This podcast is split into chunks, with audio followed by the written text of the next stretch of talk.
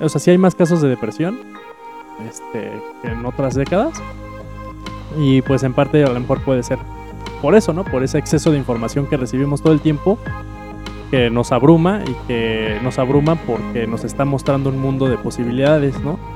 Y yo alguna vez mencioné que pues sí, te muestra ese mundo de posibilidades, pero también al mismo tiempo te muestra que no los tienes, ¿no? Ese mundo de posibilidades, ¿no? De tener ese trabajo, de tener esa chica, ese chico, tener ese cuerpo que tú deseas, de tener esa familia, esa casa, ese carro, de tener, tener, tener, tener, tener, tener. Todo se resume en, mira, todo lo que no tienes, ¿no? Y dejas de ver todo lo que tienes, ¿no? O todo lo que necesitas, ¿no?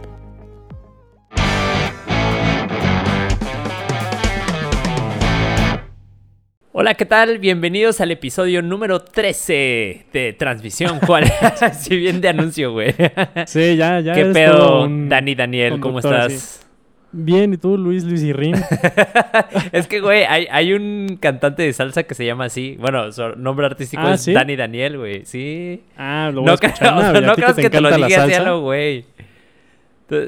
No creas que me lo saqué ah. de la manga. Realmente hay un artista así, güey. Ah, ok, que sí, no sabía. Pues es que sí. O sea, bueno, Luis nos decía el episodio pasado. No, fue el pasado o antepasado, ¿no? No, fue el pasado, ¿verdad? Que te gusta mucho bailar salsa. Ah, revelé ahí unas cuantas cosas, sí, exactamente. Fíjate que ya no, curiosamente ya no tanto, güey. O sea, no sé. Ya no. Como que ya, o sea, sí está padre, pero ya antes como que me emocionaba más, ahorita no tanto. Oye. cuando... ¿Qué? Cuando bailamos los ilegales. Ah, ya sé, güey, ya vas a empezar. o sea, estamos empezando el episodio y ya vas a sacar los trapitos al sol luego, luego. sí, así episodio de confesión. Ese fue el, pasado, güey. El pasado fueron las Sí, ya sé. Oye. Sí, no, luego les contamos un poquito más. Exacto. De lo que hacíamos también de niños y adolescentes y jóvenes y así. Bueno, está, está cabrón, ¿no? Porque ese es como uno de los... De hecho, es parte del tema de lo que vamos a hablar el día de hoy. Ese, ese tema de de empezar a recordar, güey. Eso, eh, no sé si ya sea justamente a partir de los 30, pero sí ya me suena treintón. Sí, no, treintón es eh, ya empezar a, o sea, sí a recordar, o sea, obviamente tu, tus, pues, tu adolescencia y todo eso, pero también empezar a recordar así como, pues los típicos, ya sabes que en, en Facebook, los artículos de Facebook que siempre sale, ay, pues 10 cosas de los noventas, ah, ¿no? sí, salen así. Claro, güey, claro. Las ah, cosas que usabas en los noventas y todo eso. Yo acabo de compartir uno que. pues sí, tienes 30, claro. Sí, exactamente, güey. Pues por eso es el, tema es de los tre este El podcast del día de hoy trata de los treintas, los treintones. Los treintones. Pero de hecho los yo comparto. en treintas. ¿Eh? Los primerizos en 30, ¿no? Porque bueno, tú tienes 30 y yo 31. Yo soy, yo soy recién salidito del horno. Recién, recién salidito del horno de los 30. exactamente. De la depresión de los 30. No, de los 20, güey. Entrando, entrando a los 30. De recién salido del horno de los 20, güey. Ah, no, tienes razón, de los 30. Me estoy confundiendo. Este. ¿Pero qué te iba a decir? Ah, no, yo compartí uno, güey. Que de hecho se me recordó un buen a nuestra infancia de skaters. De, así de, la imagen dice yo llegando a la posada de la escuela por ahí de los 2000 y son unos chavos así con sus pantalones acá todos cholos, guangos, con cadenas y con playeras de Slipknot, de Korn. De... Sí, no, eso sí es muy, muy, muy, muy nosotros. oye, güey, pero es que sí no, no, tenía en cuenta que eso sí ya fue en 2000 O sea, no fue tanto. O sea, nosotros sí como que desde, nos conocemos desde los 90 pero, o sea, sí realmente más era la onda de... Yo, yo no sé por qué lo asimilo más como tipo noventero, pero no, o sea, ya... No, eso sí es 2000. Mi, pubertad fue 2000. O sea, realmente nuestra pubertad fue... Sí, 2000, tal cual, del 2000 al 2003, 2005. Sí, punto, yo creo que eso fue así lo de los pantalones, creo que hasta tenían, yo creo que había un nombre de esos pantalones, creo que era, bueno, una marca más bien, los Chorlo o algo así. Me acuerdo que un amigo tenía una de esos, ah, pantalones así grandotes con un buen de bolsas así de cholo. Ajá, exactamente. Y también me los compré, ¿no? Y tenían una cadena, obviamente eran negros. Y eso fue como por el 2005, 2006, yo creo. Ah, su madre, sí. O, y eso que tú estás más viejo que yo, güey. Ah, hay un año, ¿no? pues un, un año es un año, güey. Güey, realmente si te pones a pensar, en la primaria un año era un chingo. O sea, un güey de un año arriba, sí ya era... sobre todo ves que se dividía, ¿no? Creo que de primero de primaria a Eh, tercero ajá. de primaria era como un recreo y de tercero a sexto era ro- otro recreo. De cuarto a sexto. Ajá, sí, de, ajá, de- recreo. de- de cuarto a sexto era otro. O sea, como que sí, realmente. O sea, si tú ibas en tercero, por ejemplo, yo en tercero y tú ibas en cuarto, ya tú eras de los Sí grandes. se güey. nota la diferencia. Sí, exacto. Sí, ya pero es- ya- cuando. Pero lo culero, o sea, lo chido era. Pues sí, estar en tercero de primaria porque pues eras el más grande del recreo, ¿no? Pero después al siguiente año eras el más pequeño del recreo porque ahí estaban los de Ah, sí. quinto y los de sexto, ¿no? Sí. No, Qué pero si te pones a pensar, o sea, ¿cuánt- ¿cuántos años tiene un niño de primero de primaria? Este, ¿Como ¿seis años? nueve? Nah, sí, ¿O no, me la siete? ¿verdad? No, bueno, no sé. Como Bien malos siete. nosotros, sí. eh. 7.1. Che, güey, acá. 6, todo, 7. todo Che en la puberto primaria, acá ya, ¿no? No, Sí, eh, no, no, bueno, no sé, como sí, 7, porque en primero de secundario yo recuerdo que tenía 12 años, entonces... 12, ajá. Pero Ajá. la vez que de 7 a 11 a 12, pues sí hay. Ya ves así una gran diferencia, ¿no? Así. Ah, claro, güey. O sea, ya, realmente la- des- la- en, en- en- cuando estás en primaria sí, sí hay mucha diferencia. Ya quizás en la... Más bien en la universidad...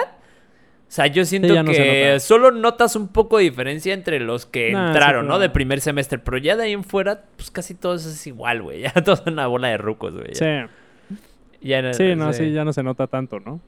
Eh, curiosamente, cuando estás como en una... Nunca no, no he estudiado una maestría, pero sí he visto, o sea, por ejemplo, mi papá estudió una maestría Ajá. después de sus 50 años.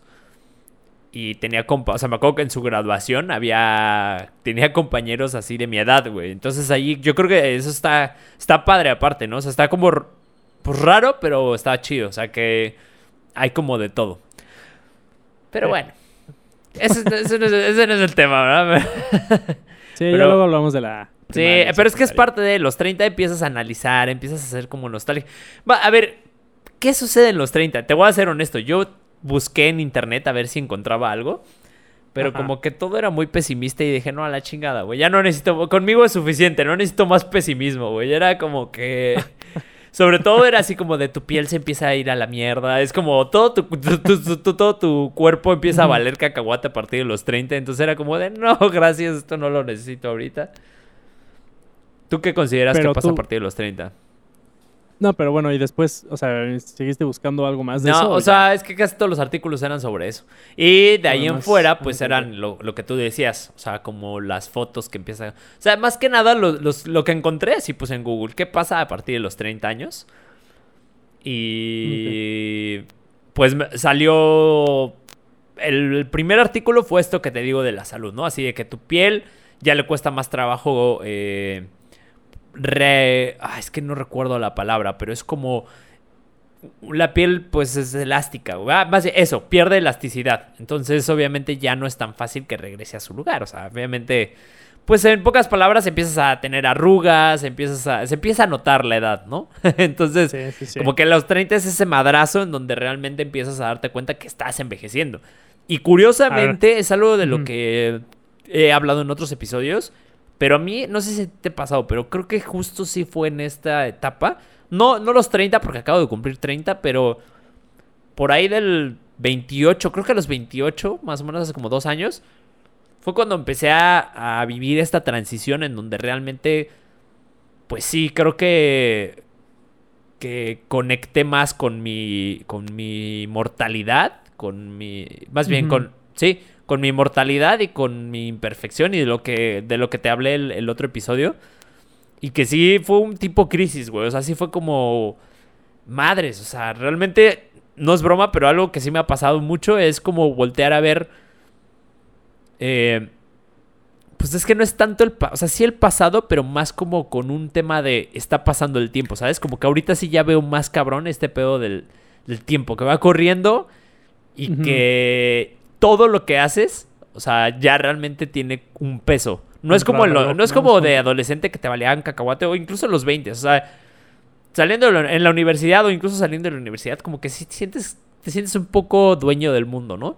Y es como, pues, ah, vale, gorro, lo que haga. Pero ahorita sí ya estoy como de puta. Lo que haga es, o sea, es algo que va a marcar una brecha en el poco tiempo que tengo de vida. O sea, porque realmente si te das cuenta, o sea, no es mucho tiempo. güey. O sea, incluso si llegas a vivir 100 años, de los cuales 100 años supongamos que 70 son productivos, por ponerle una palabra. O sea, realmente no es tanto tiempo, güey. Y de esos 70 años, pues viviste 20 con tus 25 con tus papás. O sea, le quitas ya. Son, realmente son como 40 años, 45 años que fuiste como productivo en la, en la vida. O sea, te estoy viendo como un poco. independiente, ¿no? Más bien. Eh, pues sí, independiente, pero también me refiero a que, que o sea, productivo. a la sociedad, ¿no? Exacto, esa es la palabra. O bueno, que tenías que aportarle algo a la Ajá, que aportar, ese es mi punto. Por eso, por eso me refería como productivo, porque realmente ese es, la, es el periodo en donde tú estás activo en la sociedad y puedes aportar de cierta forma en lo que hagas, güey, ¿no? Que ya es más difícil quizás en la tercera edad. No quiere decir que no pueda hacer, o sea, lo puede hacer. Pero, por ejemplo, mientras más vas creciendo, pues ya es más difícil ya te conviertes en alguien que quizás tu familia empieza a tener que cuidar de ti, ¿no? O sea, conforme va pasando el tiempo ya hay gente que está al pendiente de ti. Es, es como de, lo mismo, o sea, pasa cuando eres niño y cuando eres más, más grande, ¿no? ¿Tú cómo ves? Sí, oye, y mm, tú, o sea, pero ya cuando cumpliste los 30 años, eh, ¿sí sentiste algo? Eh, ¿Te pegó? ¿Qué te pegó? cosquillitas en el estómago. o sea, ¿sí te pegó o no te Es que no, o sea no, güey, o sea... O ya desde lo que decías de... Es que más bien fue eso, o sea, como que yo siento que viví ese... Más bien, si te haces más consciente de lo que está pasando. O sea, yo creo que en cada persona es diferente. En mi caso, como que... No creo... No sé si, sea realmente el número, así de... Cumpliste 30 y ya. Pero sí siento que es como el periodo en el que me estoy haciendo un poco más consciente de, de esto, güey. O sea, de esto que de esta transición que he estado viviendo a partir de hace dos, tres años, sí siento que ahorita me estoy haciendo más consciente de eso. O sea, como que ahorita ya lo veo y digo, madres, pues que estoy viviendo esta transición, ¿sabes? Así yo lo... Sí. Pero siento que también hay como un mito, como... Bueno, no sé si sea un mito, pero hay como esta, esta idea o este concepto de, de cada principio o cada término de una década y principio, o sea, como que algo sucede, ¿no? O sea, bueno, no sé. O sea, es algo que yo he escuchado. Que a los 40 también algo pasa. Y a los 50 también. pasa algo, ajá. Pero no sé, o sea... No sé si sea pues también un concepto que creamos bueno, no sé de otras edades. Pero sí a los 30... Tú que eres fan así de Robert Sapolsky. o sea, no sé si recuerdes que... que él menciona que... Pues la corteza prefrontal, que es la que se encarga de las funciones ejecutivas del cerebro, como la planeación, de este, de cosas, eh, como eh, un pensamiento más como abstracto, eh, reflexivo, um, sobre todo de planeación y de planeación a futuro. Pues esa, e, esa área es la que es la última que se desarrolla, ¿no? En el cero, en la vida de un ser humano. Y, y, justamente se acaba de desarrollar como, como después de los 25, 30, ¿no? Sí, sí, Entonces sí puede haber una, hay una correlación con, por ejemplo, con después de los 25, como uno ya empieza a formar más su identidad y empieza a saber más como la identidad de cada persona, la personalidad de cada persona, porque durante los 25 años pasados eh, el cerebro pues todavía estaba como en su apogeo en desarrollo, absorbiendo todo, ¿no? Y ya después de los 25, ya es cuando esa parte del cerebro, la corteza prefrontal sobre todo, pues ya llega como a su máximo desarrollo, por así decirlo. Y es cuando te encuentras con un tope, ¿no? Contigo mismo, ¿no? Cuando, ah, chinga, ahora este soy yo, ¿no? este. Y de ahí, pues yo creo que sí viene, o sea, por ejemplo, lo del mito de este de los 27 años, de, por no sé, de los que se suicidan, ¿no? De Kurt Cobain, de, bueno, Amy Winehouse, bueno, que fue como sobredosis, ¿no? Eh, pero creo que sí, sí, sí puede haber una correlación ahí entre la depresión a los 25, 30 y así, y algo que pues sí pasa en tu cuerpo, que pues es el desarrollo ya final, ¿no? De esta área del cerebro, ¿no? que yo creo que pues tarde o temprano, o sea, ya, o sea, hay personas que les pasa a los 25, hay personas que les pasa a los 26, a ti como a los 28, a mí apenas como a los 31, yo cuando cumplí 30 como que realmente no, como que me quedé esto es, esto es como, porque ya ves que siempre, ¿no? O sea, también es muy cultural, ¿no? O sea, obviamente en redes sociales, sobre todo, pues siempre está eh, como hasta el chiste, ¿no? De, uy, ya vas a cumplir 30, pues aguas, ¿eh? Que ahí se viene fuerte, ¿no? También es cultural, entonces a los 30 ya lo estás esperando. Y, si los estás, si estás esperando como el golpe, pues incluso pues, te va a llegar, ¿no? O puede ser como placebo eso, ¿no? Pero en mi caso, como que no lo, no lo sentí a los 30. Y dije, ah, chinga, pues, ¿qué pasa? ¿Qué pasa, no? ¿Por qué, ¿Por qué no me estoy preocupando por las cosas que las otras personas que tienen mi edad o van a cumplir 30 años ya se están preocupando, ¿no? Y ahorita la verdad como que sí me está este pegando más, ¿no? Este los los 31 que como tú dices, pues ya empiezas a, a darte cuenta, ¿no? De la fragilidad del cuerpo humano y de cómo te estás degradando poquito a poquito físicamente y, y, eso hace que voltees a ver a otras personas más adultas que tú, ¿no? Más grandes que tú. Ajá. Y pues la verdad sí, sí causa algo de impacto, ¿no? Como decir, oye, pues, o sea, yo creo que por eso ahí también está la relación de, pues, hay, más presión, ¿no? Porque dices, ah, pues, a lo mejor inconscientemente te das cuenta de, de la finitud y la fragilidad del cuerpo humano a partir de los 30 y es cuando realmente te das cuenta que ya no tienes tanto tiempo, por así decirlo, ¿no? Tienes que ser más productivo, ¿no? Y especialmente ya en México creo que la gente se independiza ya muy tarde, ¿no? Comparado con otros países, después de los 25 años. Si es que se independizan. es que se independizan, ¿no? Es que es también de cultura. Ajá. Sí, es cultural. Sí, en Estados Unidos ya desde los 18 generalmente se van a universidades y ahí vivir y ya de ahí ya se van a otros lados, pues ya se independizan, ¿no? Pero a lo que iba es que, pues también al independizarte, pues tú eres el responsable de ti mismo, ¿no? Ya a un 100% quizá, ¿no? Sí. Entonces, pues eso causa todavía más como angustia, ¿no?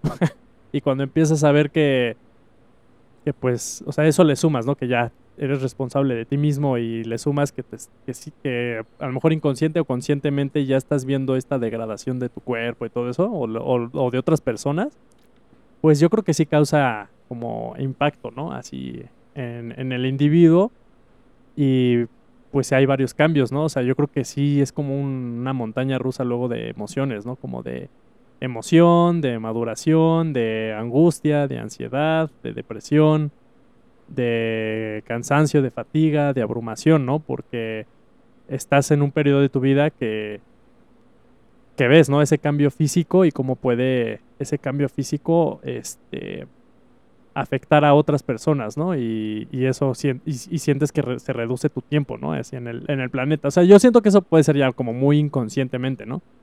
No, pues sí, pero, pero sí, o sea, bueno, al menos a mí en mi caso sí es consciente, güey. Pero a ver, cuenta, o sea, quiero preguntarte, eh, a ti, ¿cómo fue este tema de darte cuenta de cosas que, o sea, es que, ¿a qué te refieres, por ejemplo, cuando dices que te diste cuenta de cosas que otros ya tenían en mente y que tú no? O sea, ¿Era cuestión profesional o qué? O sea, me, me, intriga de saber, por ejemplo, en tu caso, ¿qué fue?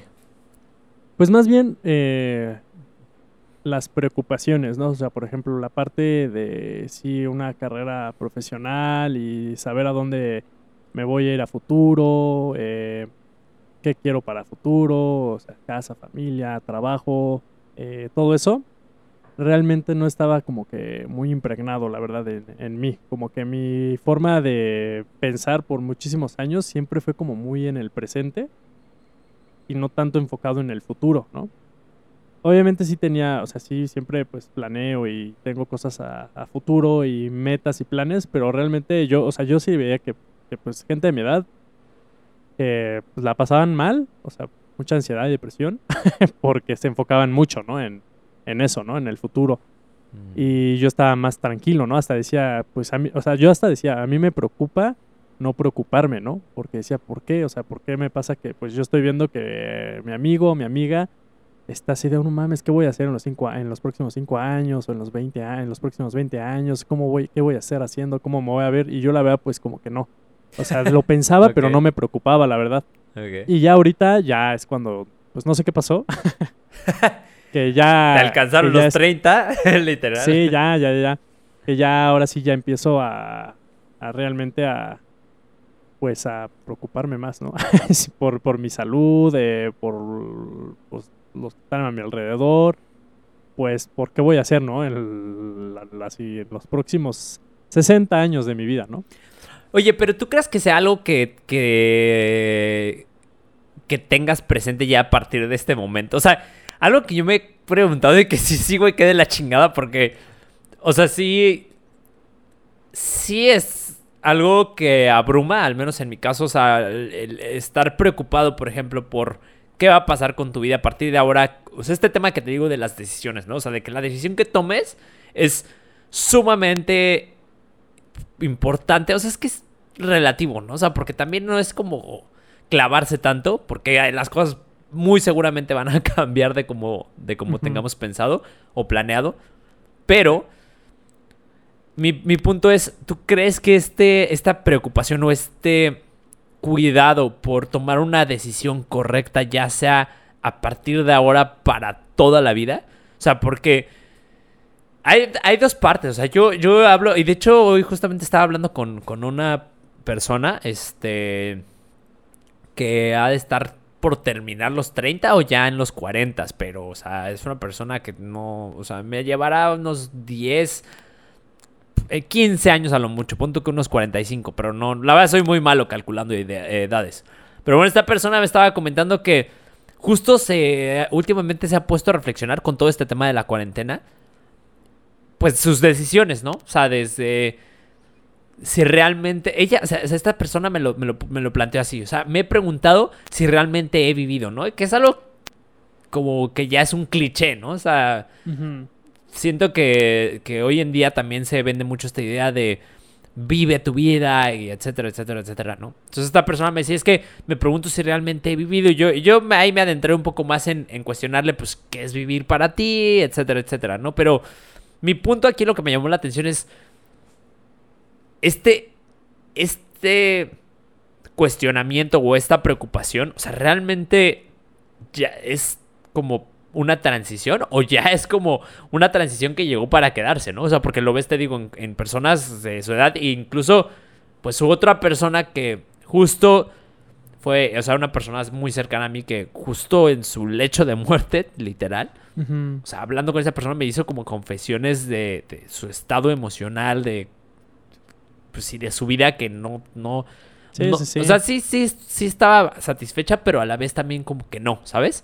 O sea, como que no se iba de todo satisfecha de este mundo. Entonces, híjole, ahí es cuando dices, no mames, güey. o sea, a mí lo que más me abruma es eso, ¿sí? Es, es, es, como... Que, de te quedan 60 años así, ¿no? sí, güey, que dices, no chingues. Y yo creo, y a ver, si estás haciendo bien en tu vida, ¿no? Yo creo que eso es algo que, que, que, que causa que las personas lleguen al borde del suicidio. O sea, no estoy diciendo que sea la única razón, pero probablemente, o sea, imagínate nada más eso, o sea, estar pensando en puta madre, me quedan tantos años y estar cargando con esta emoción o con este con esta sensación, ¿no? De preocupación o de no sé cómo llamarle, porque cada persona lo experimentará diferente. Pero estar cargando con esta sensación durante tanto tiempo, o sea, suponiendo que vas a vivir 60 años más, está cañón. ¿Estás de acuerdo? Sí, o sea, pues sí creo que sí es, o sea, parte natural así del ser humano, pues preocuparse, ¿no? Por su futuro, porque pues si no, pues realmente no estaríamos donde estamos, ¿no? Ahorita. Claro. Eh, bueno, considerando que es un lugar ok donde estamos, porque obviamente podría haber personas que dirían que está de la verga, ¿no? Pero, eh, o sea, creo que es muy natural eh, estarse preocupando, pero la verdad, o sea, yo sí creo que la parte cultural y de tecnología y de internet se influye mucho, no nada más en personas eh, menores, o sea, no sé, este, de adolescentes y jóvenes, jóvenes adultos, en, en, tener más presión, ¿no? Sobre su futuro y expectativas, así que pues luego pueden ser demasiado abrumadoras, ¿no? Por el tema de, pues, que ves en Instagram, así las fotos que suben los influencers o todo eso, pues la vida, o sea, tú ves redes sociales y pues gran parte de eso es la expectativa, ¿no? Que, que, tienes de ti, ¿no? Al ver a otras personas, ¿no? Ah, pues tengo que hacer esto y esto y esto, ¿no? Pero, por ejemplo, en cuestión de. Perdón que te interrumpa, pero hace rato mencionabas, pon tú a Kurt Cobain, a Amy, este. Pues no sé, o sea. Hablando de celebridades, pero cuántas personas, e incluso de hecho, creo que fue en la página de la Organización Mundial de la Salud, no me acuerdo en cuál página, eh, una vez que me metí a investigar en temas del suicidio, el, rating principal está en gente de 25 a 30 años. O sea, de suicidios a nivel mundial. Sí, sí, sí. Entonces, O sea, tú hablas por ahorita, pero estamos hablando de que esto pues, no solo es de ahorita, sino que ha sido durante tiempo, desde tiempo atrás. O sea, cuando Kurt Cobain se suicidó, pues no había redes sociales, güey. o sea, ¿no? Sí, por eso digo que sí, por eso, eh, o sea, lo que, con lo que empecé fue que realmente a nivel biológico, o sea, a nivel anatómico del cerebro, sí hay un cambio, o sea, fuerte hacia los 25 y 30, que es el desarrollo más completo de la corteza prefrontal que te ayuda a, ver más tu vida, o sea, a planear más tu vida. Y si estás, o sea, para planear tu vida tienes que observar, ¿no? Y tienes que analizar tu pasado, tu presente y, el, mundo de posibilidades, ¿no? Que existe para poderte orientar en ese mundo y planearlo, ¿no? Y tomar acciones para llegar hacia donde tú lo estés planeando. Y pues una vez que tienes esa capacidad, pues es abrumador porque empiezas a ver todas las posibilidades que hay, ¿no? y le sumas que las redes sociales e internet te enseñan más posibilidades, o sea, por eso, o sea, el marketing pues se trata ya ahora de vender experiencias, ¿no? De, de vender todas las cosas que pudieras hacer, ¿no? Entonces tú le sumas esa parte así del ser humano que a los 25 más o menos, a los 30, desarrollas así ya como en su, no en su totalidad, pero a una buena capacidad su corteza prefrontal que se encarga de la planeación. Le sumas el tema de que en redes sociales estás viendo todo, estás siendo bombardeado todo el tiempo de todo lo que hacen las personas, así que es grandioso, o, supuestamente que es grandioso, porque luego hay casos, ¿no? No sé si has visto, aquí hace unos añitos salió de una, creo que influencer, no sé, China o de Hong Kong, de, no sé, asiática, que publicaba así ella fotos así súper bien vestida, como con mucho dinero, pero en realidad vivía en, una, en un departamento así bastante miserable, ¿no? Entonces también es como mucha hay fantasía, ¿no? Pero se empieza a crear como pues esta expectativa de que puedes lograr absolutamente todo eso y que está ah, a tu mano, está a tu disposición, ¿no? Entonces, pues eso sí genera pues mucho estrés, ¿no? Y, mucha ansiedad, ¿no? Y, y, la verdad es que las personas que están más en redes sociales, pues, eh, pues son adolescentes, jóvenes, ¿no? Pero bueno, al final eso también se va a traducir en, en, en, en señores y en ancianos, ¿no? O ancianas. Y al final, pues, o sea, yo sí creo que, o sea, siempre, a lo que iba con todo esto es que siempre, pues el ser humano va a estar así, como que con la ansiedad de qué va a ser a futuro, ¿no? El próximo minuto, el, próximo ahora, es inevitable, ¿no? Pensar en eso. Y es más inevitable cuando tu corteza prefrontal se desarrolla más, ¿no? Es como a los 25, 30, porque es cuando eso ya va a estar más presente. Eso es inevitable, pero, o sea, cuando ya empiezas a, a ver culturalmente, o sea, puede haber una señora de 70 años que a lo mejor no está en redes sociales, ¿no? Pero a su alrededor ella ya puede ver cambios, o sea, puede ver, ella puede ver que, que pues las personas, este, pues ya pueden viajar más fácil, puede, una mujer puede viajar sola, ya no hay tanto estigma o tabús con ciertos temas y así. Pues, o sea, las personas estén o no en redes sociales se dan cuenta que el mundo está más abierto que nunca y hay más posibilidades, ¿no? Y eso pues también crea pues más presión, ¿no? Porque dices, ay, no manches, ahora puedo hacer esto, esto, esto y esto y esto, ¿no? Como fulanita de tal, o mi vecina, o esta persona que vi en redes sociales, este influencer, y eso va a causar más estrés, ¿no? Pero yo creo que causa más estrés a los 25, 30, pues por lo del tema de, te digo, ya que biológico, ¿no? Que sí hay un cambio así fuerte en todos, hombre y mujer, ¿no? Y aparte de que, a ver, quieras o no, nuestros 30 se vieron interferidos no solamente por el tema de pon las redes sociales y demás, sino por, o sea, güey, este pedo de la pandemia, o sea, sí está cabrón, o sea, realmente sí es un factor muy cañón y obviamente, pues imagínate, si esto tiene peso en prácticamente en todas las personas, pues ahora imagínate de las personas que, pues me incluyo, ¿no? O sea, que estamos viviendo esta transición. O sea, no, no estoy diciendo, ah, pobres víctimas, están, o sea, no es como de ver quién está más jodido que el otro, pero a lo que voy es, si de por sí naturalmente vives un proceso complicado a esta edad, y no sé si en alguna otra edad, pero bueno, hablando de lo que llevamos de vida, pues, y con todo este eh, tabú de, los 30, pues ahora súmale factores como el de hace rato, como el de hace rato, como el de ahorita, güey, el de la pandemia. Entonces estás hablando de algo, algo interesante. Pero, a ver, y fuera de este tema psicológico, ¿tú cómo has sentido? O sea, por ejemplo, porque también los 30 está relacionado con tu cuestión física de que ya no es el mismo aguante, ¿no? O sea, hablando, por ejemplo, en, tema de desveladas, no sé, incluso de ejercicio. Que, que, ahí te voy a decir algo. O sea, por ejemplo, yo veo gente que... Incluso tengo amigos con los que normalmente hacía ejercicio... Eh, bueno, estando en México, porque ahorita ya no estoy en México. O sea, yo los veo, ellos son arriba de 30, son más grandes que yo. Y los tipos siguen haciendo un montón de ejercicio, güey. Sí, pues es que hay como, si te fijas, hay como, ¿cómo decirlo? Como dos subculturas, por así decirlo, dentro del pensamiento de, en el mundo acerca de los treintones, ¿no? O sea, una es, no, si ya estás bien jodido, ¿eh? Pobre de ti, ya vas, ya vas a empezar así con preocupaciones, depresión y todo eso, ¿no? Y de ahí salen muchos memes como los que tú decías, ¿no? Pero también hay otra como subcultura que es no, o sea, pues todavía estás joven, ¿no? Todavía puedes hacerla, todavía puedes irte a correr maratones, todavía puedes hacer esto, todavía puedes estudiar una carrera y eso también se ve pues en personas, ¿no? De 40, 50 años, ¿no? Entonces está como que esta, esta, no es lucha, pero está, están estas dos como posiciones, ¿no? Una en donde, madres, los 30, híjole, a ver cómo, cómo te va a ir, ¿no? Y otra ella es como más optimista de, no, pues sí, a huevo sí puedes hacer esto y esto y esto y esto, ¿no? Entonces, y, y sí, o sea, creo que yo creo que, no sé, en 30 años vamos a ver a gente de 60 años así haciendo cosas que no nos imaginábamos que podían hacer, ¿no?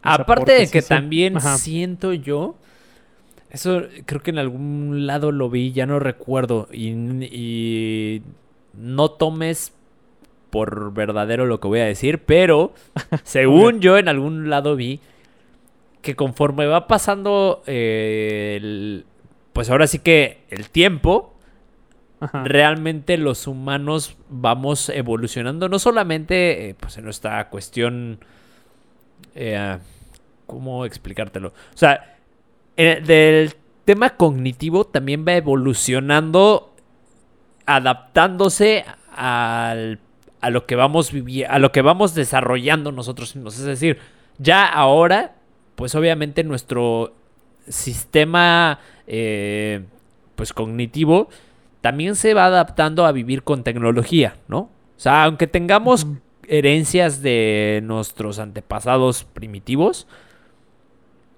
también vamos mezclando ese, e, ese, eh, pues sí, esa herencia o, o, esos rasgos que tenemos tan intrínsecos en nuestro, eh, en nuestro ser con el presente, con lo que vamos con la modernidad, por ponerle una palabra, ¿no? Entonces, ¿a qué voy con esto?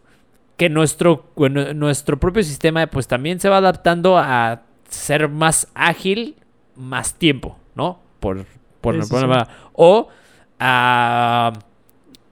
Mm, no sé, güey. O sea, por ejemplo, hoy en día, como tenemos mayor tiempo para poder emplearlo en en nuestros hobbies o en cosas que quizás no requieran, que no sean para cuestión de supervivencia, pues entonces obviamente también tu cuerpo y tu mente se va adaptando, tu, cerebro se va adaptando a eso. Por ejemplo, antes, pues como tenías que ocupar mucho tiempo en las labores de la casa que quizás no tenías las facilidades de ahorita, no tenías una lavadora o no tenías esto y el otro, pues igual no tenías tanto tiempo para leer, ¿no? Entonces obviamente no te ibas a leer en un mes tres, cuatro libros. Igual y te leías un libro cada tres meses. Y hablando por alguien que estuviera acostumbrado a leer, ¿no? Entonces, ahora, como ya también tienes esta apertura, o esta facilidad más bien, para leer más, y eso es por poner un ejemplo, pues entonces, también nuestro, nuestro cerebro. Es que no, no quiero poner la palabra. Eh, va, que va evolucionando para ser más inteligente, pero sí. O sea, o sea, las generaciones que vienen van a tener mayor facilidad para poder comprender cierto tipo de información por esos mismos procesos que nosotros hemos eh, atravesado, ¿no? No sé tú qué opinas ahí, pero eso, ¿sabes quién lo, lo mencionó en... Eh, híjole, es que tiene un buen que leí, que escuché eso, pero en, el podcast de Tim Ferris. Ves que él se dedica a la optimización de tiempos y de todo esto. Me acuerdo que él lo estaba hablando cuando explicaba de que él podía, o sea, que aprendió un idioma en una semana y todo es desmadre.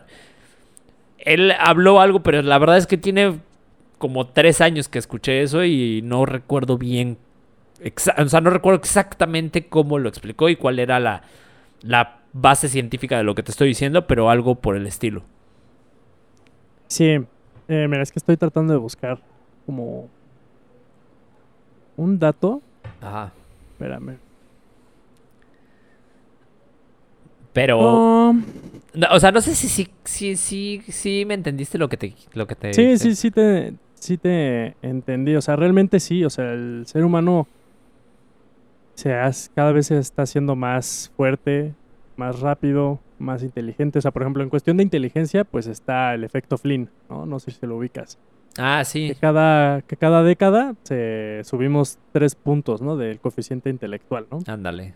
Y eso es porque estamos más acostumbrados a tener más como eh, pensamiento abstracto por, por ayuda de a lo mejor el método científico y pues este, teorías así muy complicadas o también eh, tanta como alimentación de, de medios audiovisuales, así muy ricos en sonido y en video, eso nos hace más inteligentes, ¿no? O también en mejor alimentación, tenemos mejor alimentación, o sea, eh, en cuestión de nutrimentos, ¿no? O sea, hay muchas cosas que se han ido incrementando, bueno, han ido sumándose para que el ser humano pues sea, te digo, más fuerte, más rápido, tenga más tiempo libre, eso del tiempo libre, o sea, bueno, alguien que habla muchísimo de eso es este Steven Pinker, tiene así un buen de estadísticas de eso. Ok.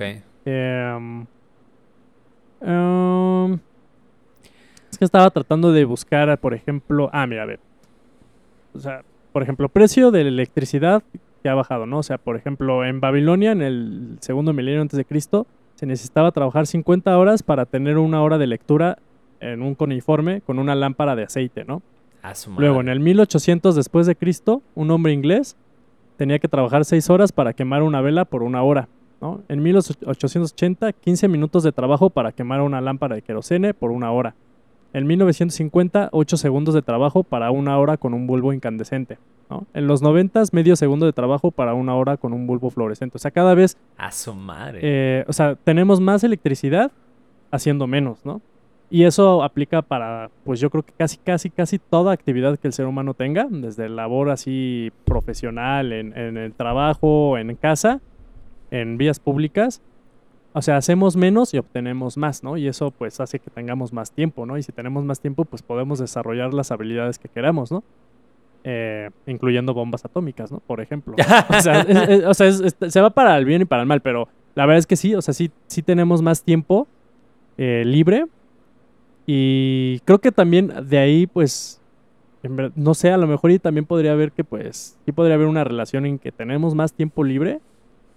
La gente podría pensar que no, pero también hay muchas estadísticas de, por ejemplo, cuando las personas, cuánto trabajaban, por ejemplo, el, en el siglo XX, en el siglo XIX, cuántas horas a la semana en promedio trabajaban, ¿no?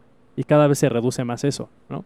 Eh, pero sí podría haber ahí una como correlación entre que, pues sí, tenemos más tiempo libre y podemos desarrollar más nuestras capacidades, y eso se pasa de generación en generación, pero también como tenemos más tiempo libre, pues también tenemos más tiempo con nuestra mente, ¿no? Y si tenemos más tiempo con nuestra mente, pues eso puede ser bastante perturbador, porque pues estar en tu mente es muy, puede ser muy así como abrumador, ¿no? Y perturbador. Y eso se puede traducir en depresión, ¿no? Eh, pero bueno, ya creo que ya nos, Ajá, sí, ya nos desviamos cabrón de lo de Sí, ya nos desviamos muy cabrón. Eh, pero eso que estás diciendo lo menciona un libro que se llama La industria de la felicidad. De Davis Williams. Este. Y precisamente habla de, este tema, ¿no? O sea, de. O sea, no me quiero extender en, en esto porque sí, ya nos desviamos. Pero es justo eso. O sea, que mayor tiempo disponible es equivalente a pues mayor frustración y mayor pérdida de sentido en la vida. O sea, por ponerlo sí, a veces sí. muy concreto. ¿No? O sea, porque realmente, o sea, quieras o no. De hecho, es, a ver, esa es una de las, de las cuestiones que quería tocar contigo ahorita que dijiste, mejor alimentación y todo eso. O sea, sí, por un lado es muy bueno, y no estoy diciendo que, que no se siga haciendo, es muy bueno tener acceso a mejor información de alimentación, o sea, de cómo tener una vida más saludable en general, ya sea emocional, ya sea profesional, eh, de alimenticia, o sea, de donde le quieras ver, siempre es bueno tener información de cómo mejorar tu vida, eso es un hecho. Pero una parte importante, y que es algo que, que explica este libro, es que el exceso de este tipo de información, que es precisamente la industria de la felicidad, porque todas estas cosas al final lo que buscan es hacerte más feliz. De hecho, va muy relacionado con el utilitarismo. ¿Te acuerdas que hablábamos hace unos cuantos episodios? Entonces, el exceso de, de esta información lo que provoca en lugar de estarte ayudando, o sea, llega un punto en el que rebasa este índice de bienestar, en el que ya te ubica en una zona de mayor ansiedad. Porque ya es tanta la información que tanto percibes de cómo mejorar tu vida, así como información de gente que ya lo ha, que lo ha hecho, que te dice, para estar como yo, tienes que hacer esto y esto otro, que llega un momento en el que te causa demasiada ansiedad, porque es como todo lo que haces ya está, o sea, ya es, híjole, ya no puedo comer esto porque esto me causa este cierto tipo de, de mal, ¿no? O sea, cuando ya sabes exactamente qué hace cierta sustancia o cierto alimento, entonces sí por un lado te beneficia, pero por el otro lado ya, o sea, vives, hay gente que realmente se queda aterrada y es como, no, ya eso no, o sea, es, o sea que literal caes en el punto en el de medir todo lo que comes, o sea, es como que te vuelves un poco compulsivo. De hecho, ejemplo de ello o sea, de cómo ha progresado el, mundo en este, en este tema. Es hay una serie que se llama Mad Men. No sé si la ubicas. Que de hecho la acabo de pero no la he visto. Ajá. Eh, y esta serie ejemplifica muy bien cómo se vivía en los años 50, en la década de los 50, 60. Y en ese entonces, pues la gente fumaba y tomaba, pero a lo imbécil. Y era precisamente porque el cigarro apenas empezaba a, escucharse que era dañino. O sea, realmente el cigarro en ese entonces era algo normal. Las embarazadas fumaban, o sea, era algo muy común y de hecho era algo que estaba muy, muy de moda, ¿no? Entonces, sí, el ayudar a, que a hacerse consciente de que el cigarro te afecta es algo muy bueno. Es algo muy, muy bueno. Pero también por otro lado, eh, ¿Cómo lo pongo de una forma en la que no se vea como pro tabaquismo? este, o sea, por otro lado también, si ves tú, o sea, tú comparas a las personas que hacen cierto tipo de actividades, por ejemplo, de fumar, ¿no? Fuman, pero que no están conscientes o que al menos no le dan ese cierto tipo de importancia, pues honestamente hay muchas de ellas que realmente no están ansiosas, o sea, que no, que no viven preocupadas por lo que vaya a suceder y eso también es algo bueno, o sea, no estar preocupado, eh, va relacionado con lo que te platicé al principio del podcast, o sea, vivir con esa preocupación de qué va a pasar y ahora llevándolo a otras áreas de vivir con esa preocupación de que qué estás haciendo tú que puede afectar tu cuerpo o tu bienestar, ¿no? Al final también causa un chingo de ansiedad o de frustración. No sé, ¿tú qué opinas de eso? Ya te, noto muy callado, güey. O sea, es como, este güey que está diciendo. pues sí, o sea, por ejemplo, ya relacionando lo de los 30 y todo eso, eh, pues todo el tiempo estás viendo, ¿no? Así información, ¿no? De estos 10 elementos eh, son tóxicos, ¿no? O estas acciones en el trabajo son permisibles. Esto no es permisible, ¿no? Entonces sí ya hay como demasiadas como consejos y tips de cómo vivir una buena vida, bueno, según estas personas, ¿no? Y pues eso hace que estés más consciente, ¿no? De los posibles riesgos de, de las cosas que ponen ahí, ¿no? De esos alimentos y todo eso, entonces sí te empieza a preocupar más. Y además también con el trabajo, pues también hay un exceso ya de, de información de, de, todo lo que puedes hacer, ¿no? De profesiones, de carreras, o sea, o sea, creo que es que no, la verdad no sé, pero bueno, al parecer creo que sí hay más, bueno, sí, o sea, sí hay más casos de depresión este, que en otras décadas. Y pues en parte a lo mejor puede ser por eso, ¿no? Por ese exceso de información que recibimos todo el tiempo, que nos abruma y que nos abruma porque nos está mostrando un mundo de posibilidades, ¿no? Y yo alguna vez mencioné que pues sí, te muestra ese mundo de posibilidades, pero también al mismo tiempo te muestra que no los tienes, ¿no? Ese mundo de posibilidades, ¿no? De tener ese trabajo, de tener esa chica, ese chico, tener ese cuerpo que tú deseas, de tener esa familia, esa casa, ese carro, de tener, tener, tener, tener, tener, tener. Todo se resume en, mira, todo lo que no tienes, ¿no? Y dejas de ver todo lo que tienes, ¿no? Y, deja todo lo que necesitas. Y, y sumando a lo que dices, en el caso, por ejemplo, de lo que te digo del cuidado, o sea, relacionándolo, a partir de los 30 es cuando te haces consciente quizás también de tus límites, ¿no? Tanto físicos como, eh, pues sí, principalmente físicos, ¿no? Entonces, cuando tú empiezas a ver tanta información de cómo protegerte o de cómo evitar morir antes de lo óptimo, Entonces también te, te causa un chingo de ansiedad. Creo que va unado con lo que estás diciendo. Porque entonces es cuidarte absolutamente todo. Y cada vez es cuidarte de más y de más y de más cosas. Y la neta a mí me pasa. O sea, ahorita con la, con la pandemia, o sea, yo sí me volví así como... Ya ahorita ya le bajé, pero al principio sí era como... Si de por sí siempre me, me la... Soy como clean freak y me la pasaba limpiándome las manos y así. Pues ahora creo que más, ¿no? Y entonces creo que también sí es importante ver esa balanza en ese aspecto también. Porque Sí. o sea, concuerdo contigo que es lo que nos ven, nos vendemos mutuamente, ¿no? Porque todos estamos todo el tiempo generando este tipo de información y pues es el medio, o sea, realmente ya es, esa es la realidad. También no te puedes, o sea, sí puedes, pero no es como que digas, ah, bueno, salte de las redes sociales, salte del mundo de ahora, ¿no? Y pues vuelve termitaño, pues sí, güey, pero pues es también es aislarte al final de cuentas es una paradoja muy cañona, porque el estar conectado te aísla y el estar desconectado te aísla, güey. Es como... Sí, o sea, pero por ejemplo, tú que podrías... Pero te interrumpí, güey, perdón, continúa. ¿Cómo estaba? No, no, no, sí, o sea, ¿tú qué consejo le podrías dar así, por ejemplo, a personas que estén como en sus en sus 26, 27 o 30 que a lo mejor estén pasando como por ciertos periodos así como de angustia, ansiedad, demasiada preocupación, frustración. Em, o sea, ¿qué consejo le podrías dar a esa, persona, ¿no? Como para poder como sobrellevar todo eso, porque pues también ahorita hablamos así como, como luego de cosas más negativas y todo eso, pero yo sé que este no es un espacio, ¿no? Así que somos expertos aconsejando, pero pues ya estamos pasando por esto, ¿no? Y aquí seguimos. ¿eh? Entonces. bien positivo todo. Así, bien positivo, ¿no? Sí, sí, sí, persiste. no te rindas en el camino. No te rindas. pues es que es eso, güey. O sea, no hay. O sea, la verdad. Y es que sí, pues hablamos de cosas más negativas, creo yo, porque vemos quizás. O sea, más bien porque hablamos de cosas que realmente son. O sea.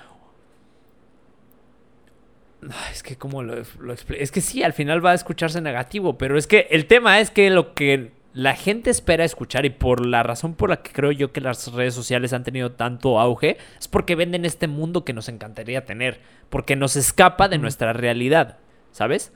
O sea, y no me refiero a tanto de que en, el, en, Instagram veas una casa de millones y tu realidad sea que eres un jodido y que no la vas a poder tener. No, no me refiero a eso, porque probablemente si le chingas y, y tienes el golpe de suerte que se necesita, desde mi punto de vista, para poder alcanzar esa vida, pues lo vas a hacer.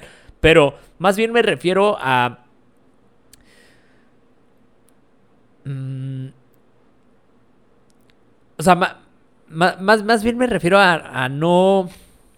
No vivir con esa ilusión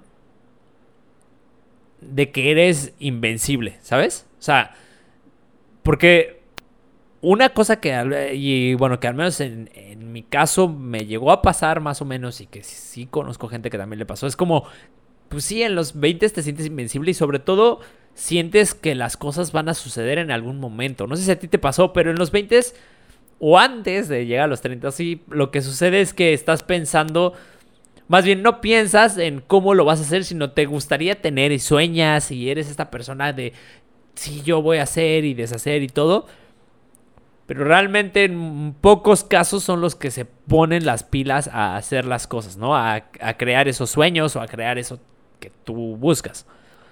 Y no voy a meter ese tema porque creo que ya es un tema muy aparte. Pero creo que en, esa etapa mucha gente vive con este deseo, este, y sobre todo ahorita con las redes sociales, ¿no? De esta vida que nos encantaría tener a todos. Y cuando llegan los 30 te das cuenta de que pues pues que no, no solo dependía de, de, soñar, porque está mucho esta frase de sueña, ¿no? O sea, eh, soñar no cuesta nada y así.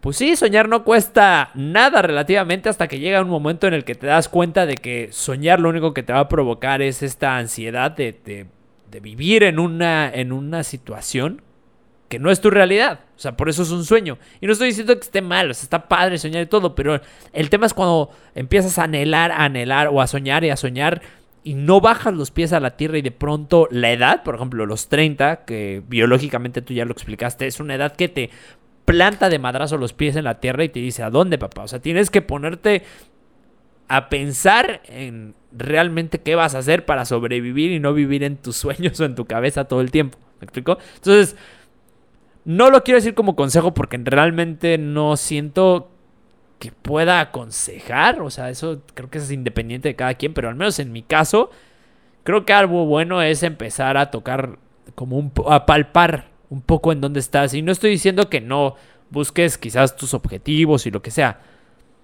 Pero creo yo que mientras más eh, te plantes en la tierra, más te por poner una frase, ¿no? Plantarse en la tierra, mientras más palpes tu realidad, mientras más palpes que la vida de pronto te presente una pandemia y que todos tus sueños se pueden ver bloqueados por esa pandemia y no quiere decir que ya se acabó, pero pues en algunos casos te va a llevar a otro camino. Entonces, mientras más te hagas a la idea de que eso puede suceder, de que las cosas cambian, de que la vida pues no necesariamente es como soñaste o que no necesariamente va a ser como quieres, porque la vida tiene accidentes que no están dentro de tus manos.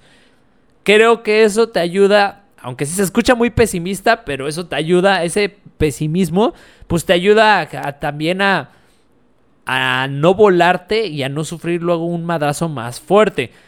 Que, a su vez, por eso digo que no lo aconsejo, porque pues hay gente que este impulso y este sueño es la que lo lo las lleva al éxito, por poner entre comillas, a, a cumplir ese objetivo, ¿no?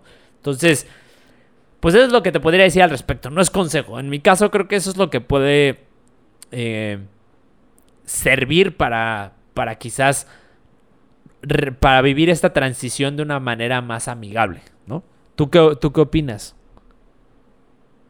De, así de todo lo que dijiste. No, no, no. O sea, por ejemplo, pues pues sí, de lo que dije o más bien de, de qué crees que sea bueno para poder ablandar esa transición o, o, más bien la misma pregunta, ¿qué consejo tú podrías dar? Um, pues también obviamente viene desde mi personalidad y experiencia, pero creo que una forma para reducir luego momentos abrumadores de mucha ansiedad, estrés, depresión, es bien complicado hacerlo, pero es escuchar a las personas. Ok y entender que todos estamos en el mismo camino, que ese camino tiene baches, que a veces nosotros nos hacemos esos baches, que hay veces que otras personas pues hacen esos baches, no los, no los pavimentan y pues nos toca caer en esos baches, pero al final pues todos estamos, ¿no? O sea, realmente cuando te pones a, a ver, por ejemplo, todos los problemas que tienen todas las personas y están en Facebook y ponen sus problemas o te platican amigos, familiares,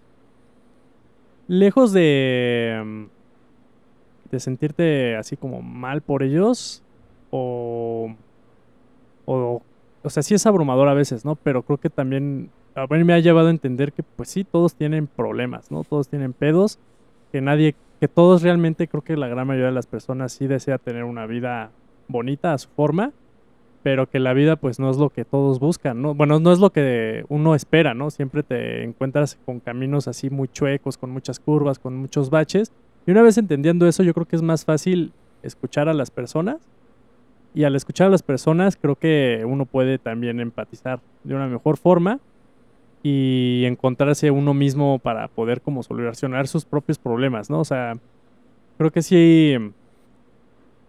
Mm, eh, estar lo más abierto así posible para entender a las personas, por qué actúan así, por qué piensan así, por qué hicieron eso. pues creo que te abre mucho la mente para que puedas tú también entender por qué, ¿no? O sea, por qué te estás, no sé, si estás en el tráfico y si alguien se te mete, ¿por qué te estás enojando? ¿Realmente sí porque se te metió esa persona o porque tu relación con tu pareja, pues la neta la estás cagando, ¿no? Porque, eh, no sé, hiciste tal cosa y no lo quieres afrontar, ¿no? Y esa frustración la estás canalizando a una persona que se te metió en el tráfico, ¿no? O sea, creo que algo por lo menos que podría ayudar o un consejo que yo podría hacer es dar es como escucha a las personas, entiende que todos tenemos problemas y que todos queremos, tenemos, yo creo que la gran mayoría de las personas tiene el deseo de salir de esos problemas, que a veces pues la forma de hacerlo pues es como no muy eficiente y a veces hasta más perjudicial que el mismo problema, pero ahí está el deseo, ¿no? Una vez como entendiendo eso, creo que también puede ser a lo mejor un poquito infantil, ¿no? Porque es como buenas intenciones. Yo siempre asumo que las personas tienen buenas intenciones. Yo sé que eso luego es muy peligroso porque te puede llevar así como a muy malas eh, como decepciones, ¿no? Pero en verdad sí creo que el mundo está formado de mejores personas de lo que pensamos y pensando en eso, pues creo que es más fácil, ¿no? No demonizar a las personas y escucharlas y entender que pues todos estamos en el mismo camino. Y, pues ya, o sea, creo que eh, pues de esa forma, pues sí, uno puede como ya también este, tener como un poquito más de, de templanza, no apegarse tanto a, los, a sus propios problemas, ¿no? Eso es lo que yo pienso. Sí. Eh, para complementar un poquito lo que estás diciendo, o sea, una de las cosas que, yo recalco de lo que dijiste es la comunicación. Porque siento que, por ejemplo, el cómo tú tomas el entorno o cómo tú tomas lo que va sucediendo, los accidentes que van pasando a tu alrededor que no están dentro de tus manos, pues depende mucho, como dices, de la personalidad. O sea, yo te conozco, eres una persona bastante centrada y, y muy tranquila o muy pasiva, como bien dijiste, tienes expectativas muy buenas de la gente y eso es algo muy bueno. El tema es que no todo el mundo es así. Yo soy, de hecho, al contrario, Yo soy más reactivo, ¿sabes? Eh, y entiendo que también hay mucha gente así. Y yo he pasado, o sea, pues dentro del mundo del desarrollo personal, no tienes una idea de la cantidad de libros, de gente y de todas las prácticas. De hecho, la PNL es una de ellas, que yo me, pues ves que me certifiqué en ello. O sea, hay muchas, muchas cosas, este, con muchas prácticas que te enseñan a cómo pues lidiar con esto, ¿no? A tener la mejor reacción y demás. Evidentemente ayudan, eso no voy a negarlo, porque sobre todo si tú lo pones... Ahí, te va mi... En relación a lo que tú dijiste, ahí te va como mi consejo. Yo siento que es mejor entrenar ese cerebro emocional, por ponerle un, una etiqueta, en periodos donde está de forma pasiva. Es decir, si tú esperas que lo que aprendiste en un libro o lo que tú estás diciendo de en el momento en el que se te metió el taxista, ponerte todo zen y decir, ah, no, es que seguramente tiene problemas en su familia, cuando realmente tú vas tarde al trabajo, eh, se te cayó el café o lo que sea, va a ser muy complicado que suceda. ¿Me explicó? O sea, dependiendo de la personalidad, y no estoy diciendo que no pase, pero en la mayoría de las ocasiones no pasa. Y es donde deserta la mayoría de las personas en el tema del desarrollo personal, en el tema del crecimiento personal, en el tema psicológico, en el tema de la autoayuda o como le quieras eh, llamar. ¿Qué es lo que yo creo que funciona? Realmente dos cosas. Una, empezar a entrenar ese tipo de estados mentales en un ámbito pues tranquilo. Es como, por ejemplo, el meditar, el leer, el hacer cosas que realmente alimenten... Eh, pues sí, el, hacer... Perdón, es que está el, video lo estoy... lo, estaba actualizando. El hacer cosas que realmente te vayan enseñando a tu cerebro emocional o a, tu inconsciente o como le quieras llamar a tener una mejor reacción, eso va a funcionar. Porque al momento del, madrazo o al momento del accidente, por ponerle otra palabra, va a ser muy complicado, ¿no? Entonces ese es el, el, número uno. Número dos, creo yo que es importante y va de la mano con lo que dijiste, tener en cuenta que por más que te prepares, por más que te... Híjole, pues sí, por más que te prepares desde mi punto de vista, va a ser muy complicado que realmente siempre reacciones de forma óptima o como entren o para lo que entrenaste. O sea, lo único que puedes esperar es a que la balanza se equilibre más hacia un lado positivo y en el que el mayor número de reacciones sean eh, positivas, pero no siempre va a suceder así. Siempre va a haber ese accidente en donde ni modo, O sea, aunque hayas preparado, aunque seas el güey más saludable y con la mejor actitud y lo que quieras, va a llegar un momento en el que todo, todo coincidió para que explotaras de una manera que no, que no pensabas, que quizás hace mucho tiempo no hacías, ¿no? Y que aparte, aparte de eso, hay muchos factores que no están en tus manos. O sea, que la verdad ahí sí yo sí me declaro un poco no tan a favor del libre albedrío. Entonces, considerando que no tenemos un libre albedrío al menos al 100%, pues sí, o sea, va a haber puntos que va a haber cosas que tú puedes controlar y que puedes tener una reacción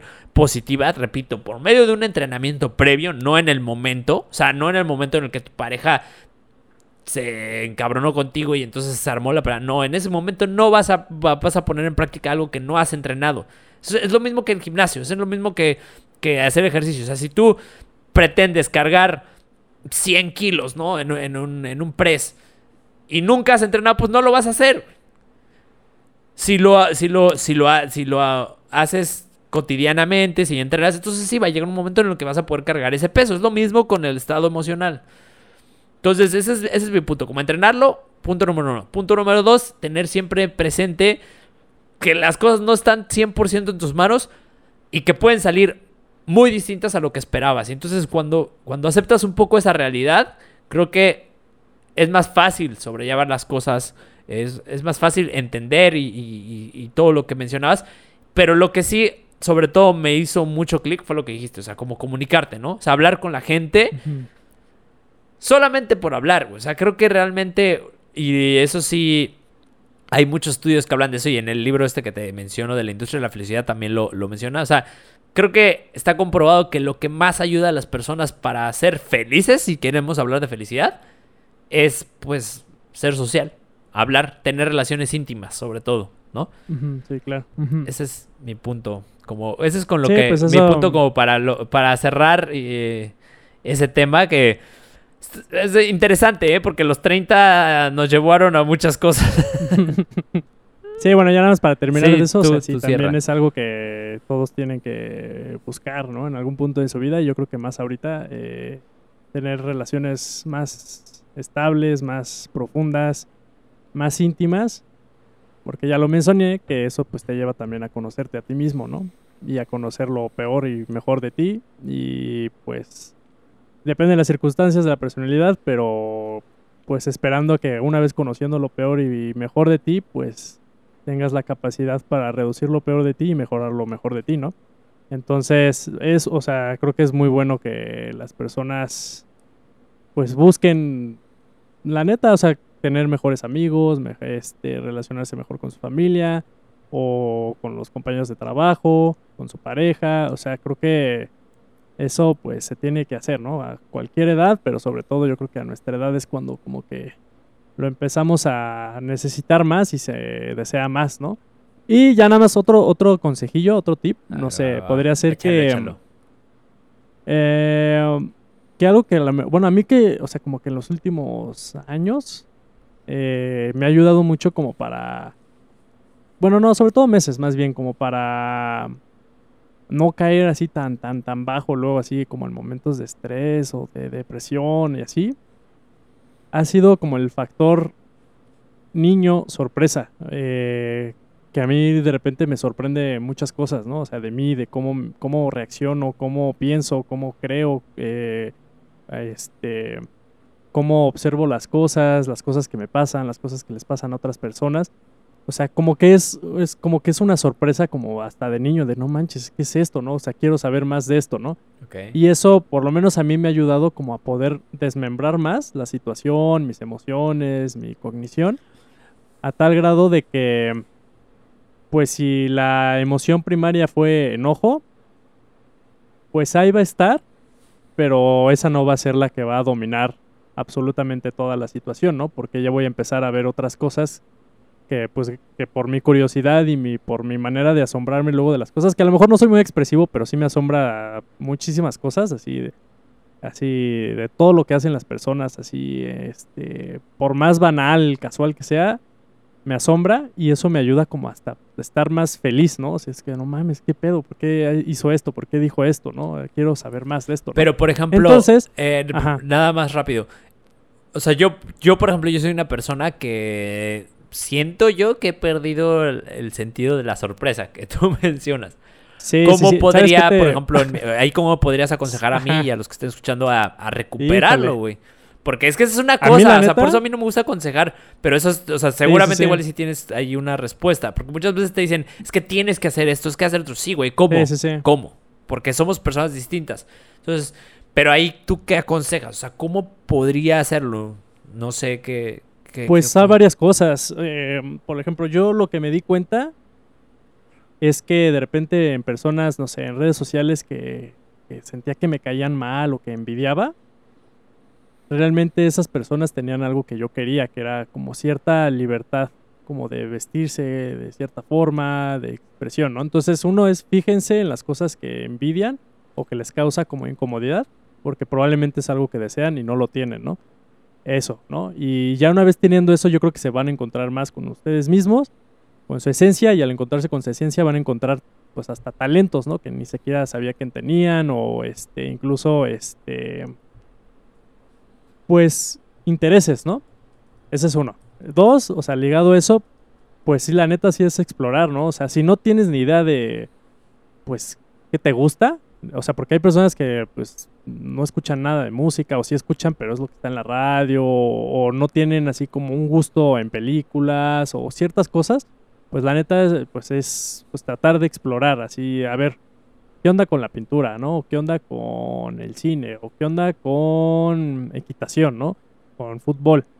Y pues estar tratando de buscar una actividad así que te, puta, que te apasione, ¿no? Con la lectura. O sea, yo veo personas cómo les ha cambiado la vida para bien, así como correr, puta, ya, o sea, ya les ah, cambió la vida, ¿no? O sea, y no, y, y, años antes no corrían nada, ¿no? Entonces, pues luego sí, con lo que tú decías, ¿no? En el episodio pasado, que pues luego hay personas que pues viven sin saber qué les gusta, ¿no?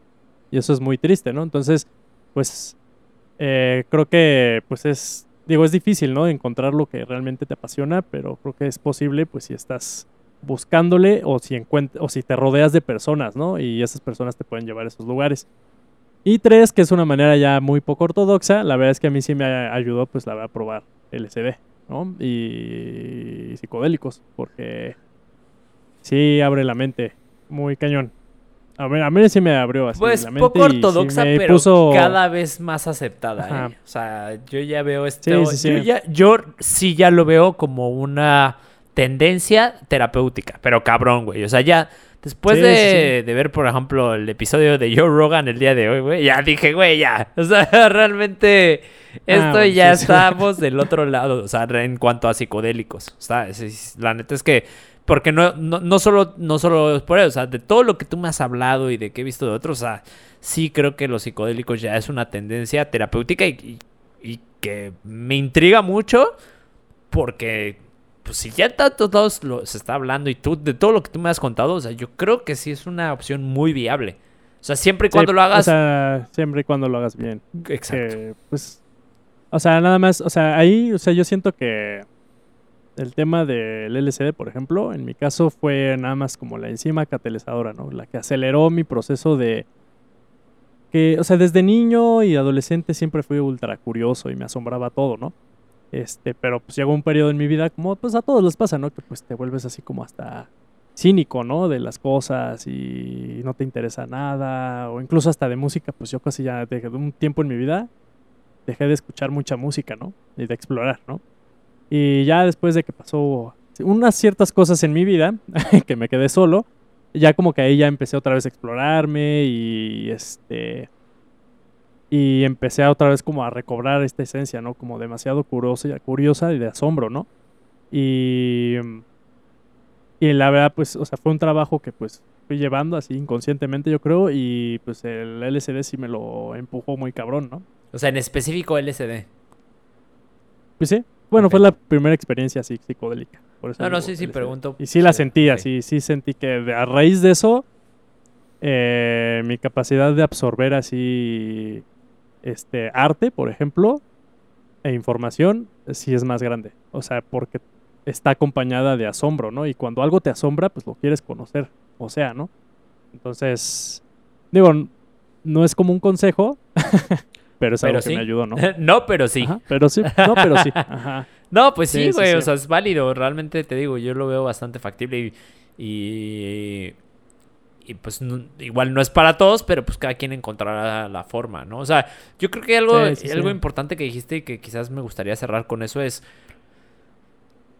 Híjole, o sea, si algo le veo, o sea, de- a pesar de, de mi- de mis perspectivas muy eh, pesimistas en algunas ocasiones, si algo tengo, creo yo, de positivo y, o sea, un, un punto muy, muy positivo que, que al menos considero en, en mi persona y coincide con lo que estás diciendo, es nunca, nunca, nunca quedarme quieto. Y me refiero a nunca quedarme quieto en cuanto a decir, ya, tiro la toalla y a la chingada la vida y me quedo en mi cama y ya me conformo con en donde estoy y a la chingada, ¿no? O sea, sí, quizás puede causar, por ejemplo, en mi caso, frustración, intriga y todo este proceso de pasar a los 30 y de no saber hacia dónde y saber si la decisión es la correcta y aparte de que estoy en un punto en mi vida en donde ah, tengo ahí unos temas de, de dirección profesional hacia dónde moverme y demás, pero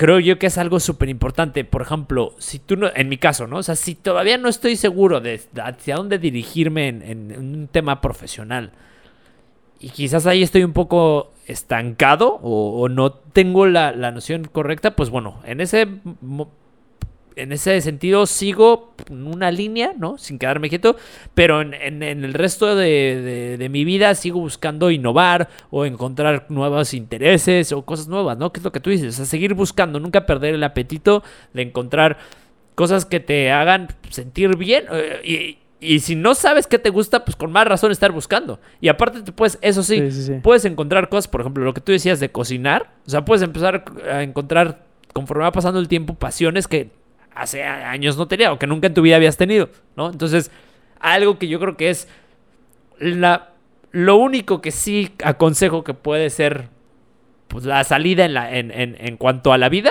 que eso sí puede aplicar para lo que sea, es siempre, siempre moverse. Y, y, y, y, y a ver, aclaro, porque aquí hay veces que dicen, es que es importante también detenerse en la vida. Bueno, es que una cosa es detenerse a reflexionar, que para mí es movimiento. O sea, por ejemplo, la meditación es movimiento, ¿no? Es cuando tú estás centrado, focalizado en una parte importante de tu proceso, que es la respiración. Pues estás haciendo algo. O sea, el centrar tu atención realmente es estar haciendo algo. Entonces, estás en movimiento.